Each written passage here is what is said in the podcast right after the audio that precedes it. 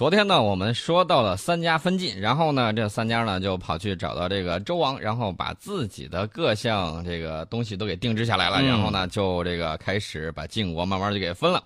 分了之后呢，这个呃西阳子这个赵襄子后面呢又有很多事情啊。当时我们说到他这个老大伯鲁之不利，然后呢又有子嗣五人，呃也不肯之后，然后呢就把伯鲁封到了这个代的这个地方，然后呢叫做代成君。后来呢，这个又有一系列的这种演变。那么接下来呢，就要进入什么样的状态呢？就要进入了这个是改革的一个时代。这个改革的这个时代非常的有意思啊，要给大家详细说一下这个改革。我们在说改革之前呢，先说改革之前有什么样的一个印象。大家可能对这个春秋末世的这个社会现实啊，大家感觉就是一个末世的这个状态。但是当时大家要注意，社会地位不同的人往往会有很不相同的看法。我们以春秋末期，包括这个叔向和晏婴这两个呃王公大臣，他们的这个反应，我们来看一看当时时代的这种变迁。当时呢，叔向跟晏婴，呃，几乎跟这个孔子都是同时代的人，比孔子呢年龄稍微大一些。叔向是晋国的卿，呃，在晋平公继位之后呢，执掌国政。他曾经反对郑国的子产公布行书。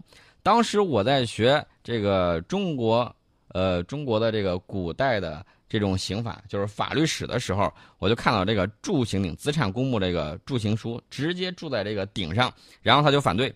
呃，但是他大家要注意，他虽然反对把这个刑法直接公布在这个公布给大众，但是呢，他用人方面倒是提倡。尊贤使能，这个在看人的时候你一定要注意。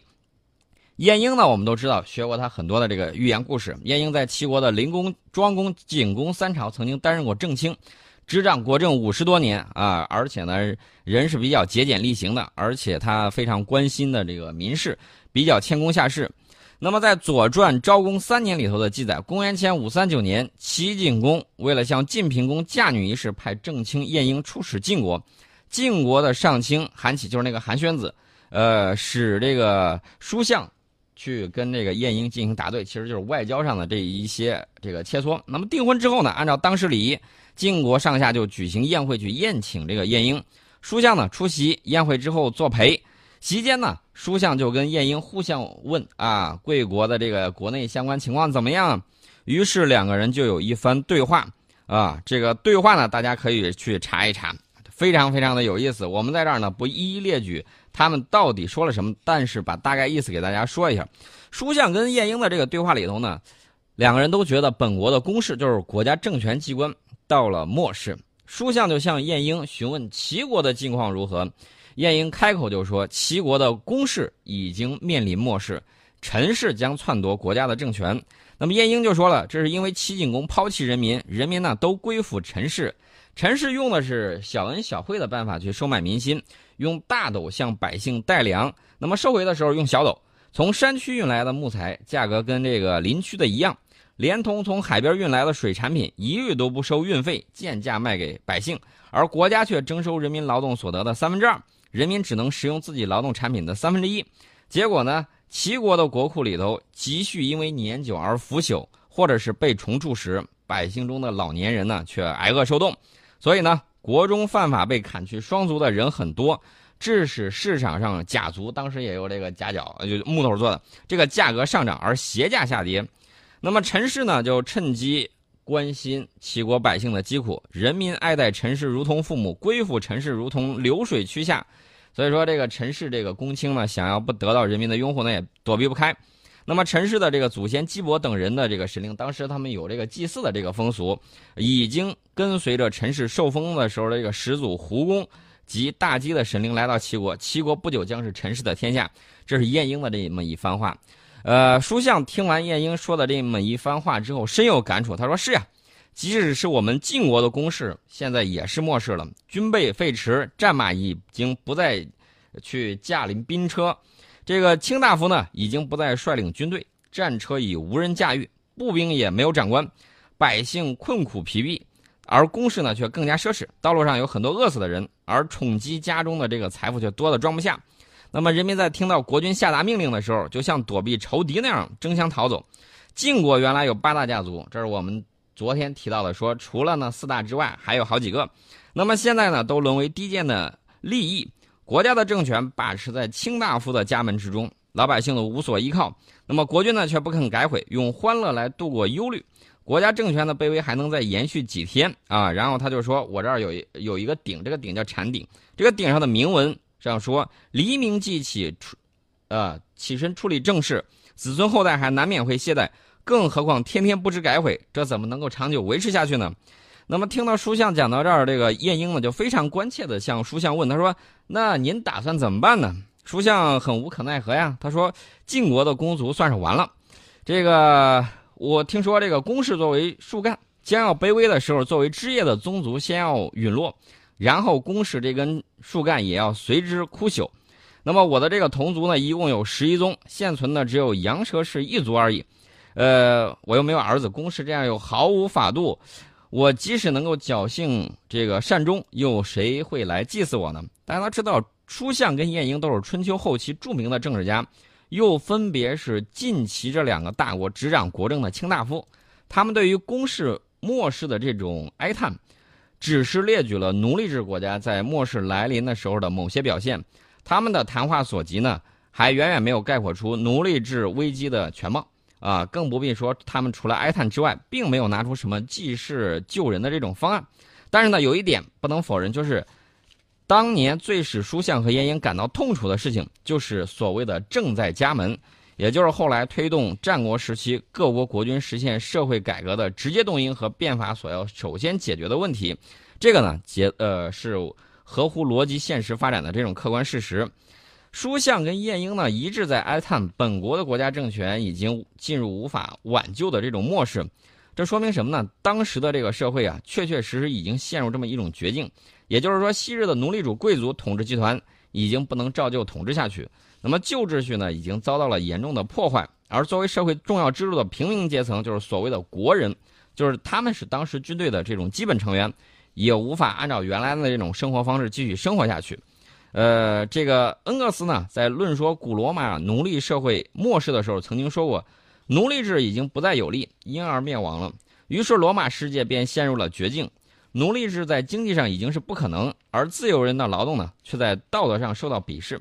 当时他就说了这么一番话。所以说呢，大家可以看到啊，这个不同的这个奴隶制之间呢，还是有相似的这种地方。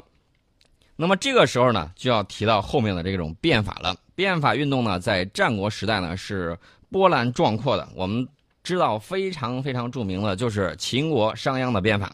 其实呢，战国的变法运动。从公元前四百四十五年魏文侯改革开始，经历了商鞅呃经历了吴起变法、商鞅变法，呃韩昭侯改革、齐威王的改革、赵武灵王的胡服骑射、燕昭王的改革，直到公元前二百二十一年秦始皇统一中国，当时席卷中国大地的是变法之风。那么变法呢，在各国普遍兴起。呃，说明这场运动呢，有着非常深刻的社会历史根源，也是社会基本矛盾运动的这么一个必然结果，也是各国变法之君呢，为着富国强兵、图谋霸业所做的一些明智的这个抉择。呃，在这儿呢，我们就有必要先说一说这个魏文侯的这个改革。魏文侯的这个改革呢，我们刚才提到了，说这个魏国呢，在这个做。之前，然后呢，已经开始有相应的这种变化，呃，实现要实现富国强兵这个预期目标呢，呃，是实实在在的推动着各国国君先后走上变法革新的这种道路，而各国国君实现富国强兵的这种自觉意图，显然是跟当时七雄并立的这种政治局面是存在着一定联系的。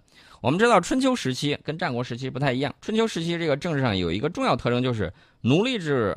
呃，奴隶主阶级国家政权的这种权力是在下移，因为当时这个孔子说过，说西周的时期是礼乐征伐自天子出，发展到春秋时期就变成什么？礼乐征伐自诸侯出，自大夫出，以至于西呃这个陪臣执国命。所以说呢，同国家政权权力下移相联系的，首先就是所谓的大国争霸，就是齐桓公、晋文公、楚庄王。吴王阖闾，然后这个越王勾践相继成为中原霸主。那么其中呢，以晋楚之间的这个争霸呢，历时时间最长。而后吴越呢北上成为这个中原霸主。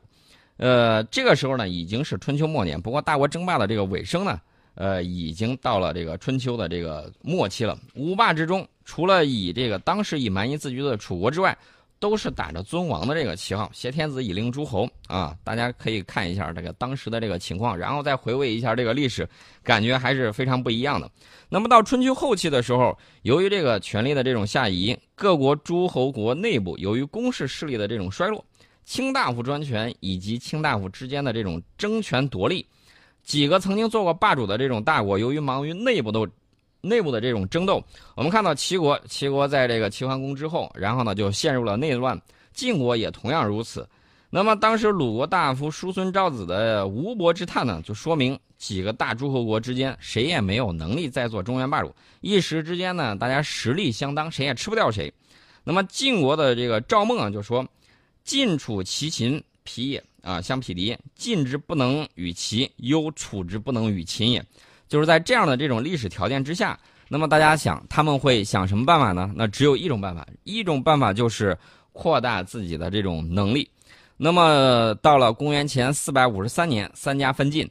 公元前四零三年，周威烈王就册命魏斯、赵吉和韩谦为诸侯，那么就进入了齐楚燕韩赵魏秦。七雄并立的这种政治局面，那么这种政治局面呢，在《淮南子》的这个要略里面曾经有过概括，说晚世之时，六国诸侯，呃，水绝山隔，各自治其境内，守其分地，握其权柄，善其政令，下无方伯，上无天子。呃，当时的情况是什么呢？力争争权，胜者为用。当时古人呢以右为上，所以说呢，他就是出出了这么一条，对，胜者为右。那么说明这个当时的情况是什么呢？就是七雄之间的这个力量对比上存在着一种程度上的这种均衡，七雄并立就是春秋后期他们这种政治局面在新的历史时期的这么一种延续。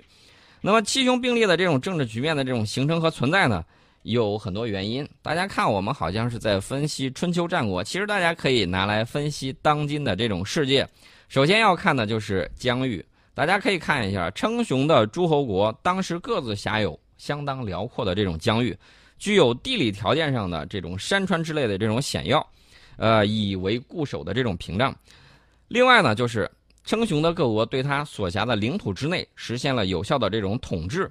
还有就是称雄的各国在政治、经济和军事上都拥有相当强的这种实力，因此呢，退可守其分地，进则力争争权，而胜者为右。也就是说。